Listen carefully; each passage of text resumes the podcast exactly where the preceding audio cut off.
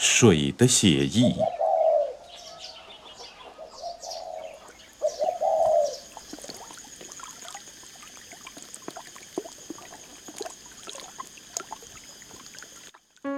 这时候想起水来了。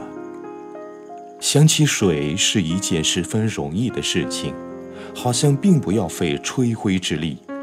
想起水就联想到了童话，联想到了童话就触动了天真稚嫩的心弦。那童话应该是天真了吧？水是童话，水是天真的。早晨起来，水早就起来了，水凝结成晶莹的露珠，闪亮在青翠欲滴的叶子上，连小草的顶尖儿都有了露珠的倩影，一颤一颤的在笑呢。露珠不是十分的安生，这一点儿很像小孩子的眼睛。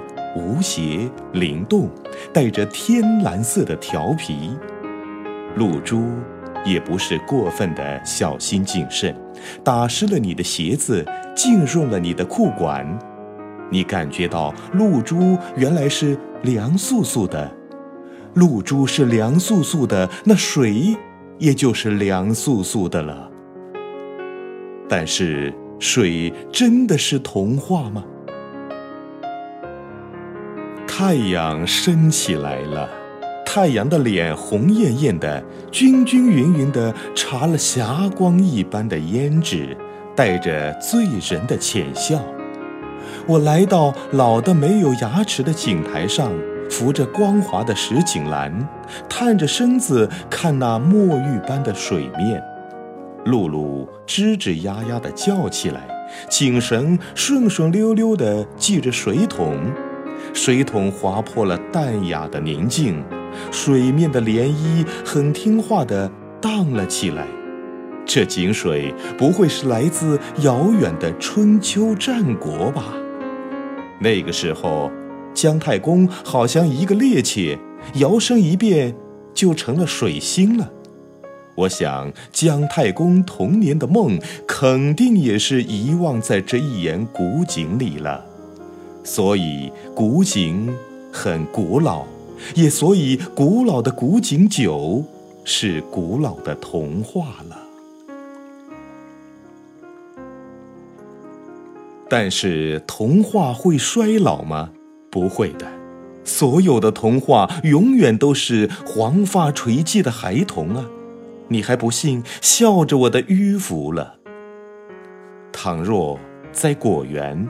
水的姿色是更加的五彩缤纷的了，雪梨的脑袋儿从油绿的枝叶儿的缝里一颗颗探出来，淡淡的黄着；水蜜桃的笑靥很容易让人想起了姑娘的粉脸，忍不住一抹一拧，那眼睛里的星星急得想要蹦出来，额头上的皱纹均匀地舒展开了。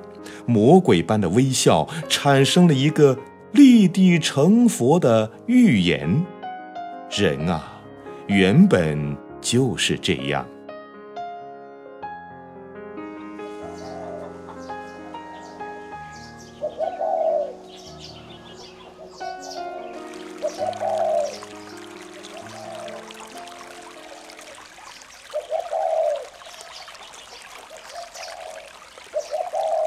但是水呢？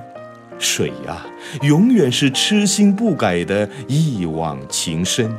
成串的紫葡萄，黑玛瑙一样闪亮，蓝水晶一般发光，洗刷刷在秋风里凑热闹。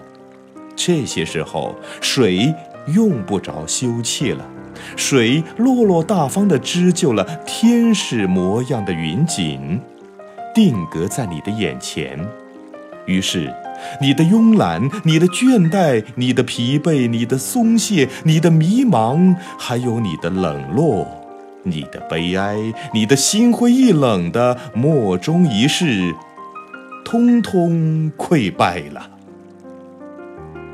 这样一来，水真的是所向无敌了。是的，毫无疑问。水的所向无敌，应该是从水之梦开始的。啊，那悠远缠绵的水之梦，那艰苦卓绝的水之梦。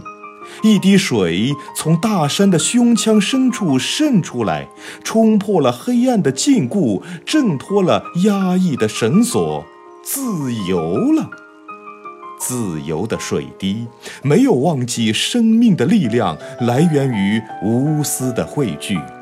我中有你，你中有我，你分不出我，我分不出你，泉水形成了。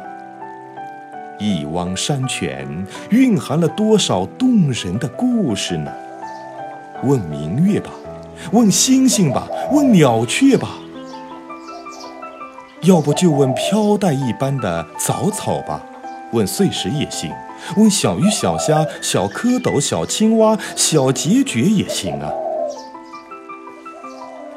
他们知道的比我们要多得多，或者干脆就去问山泉吧。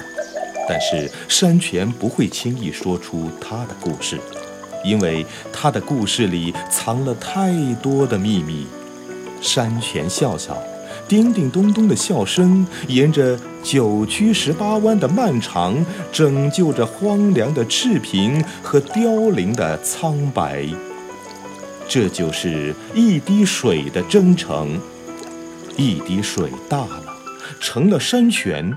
山泉肥了，成了溪流；溪流壮了，成了江河；江河奔腾了，成了汪洋。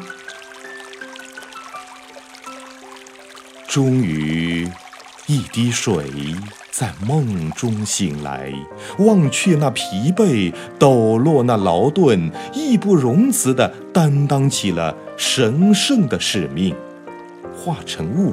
凝成云，跟着风走遍千山万水，开始了崭新的生命轮回。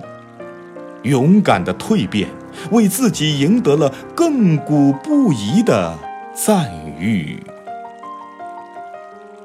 上善若水，厚德载物，矢志不移，水滴穿石。水善利万物而不争，是不争故无不争。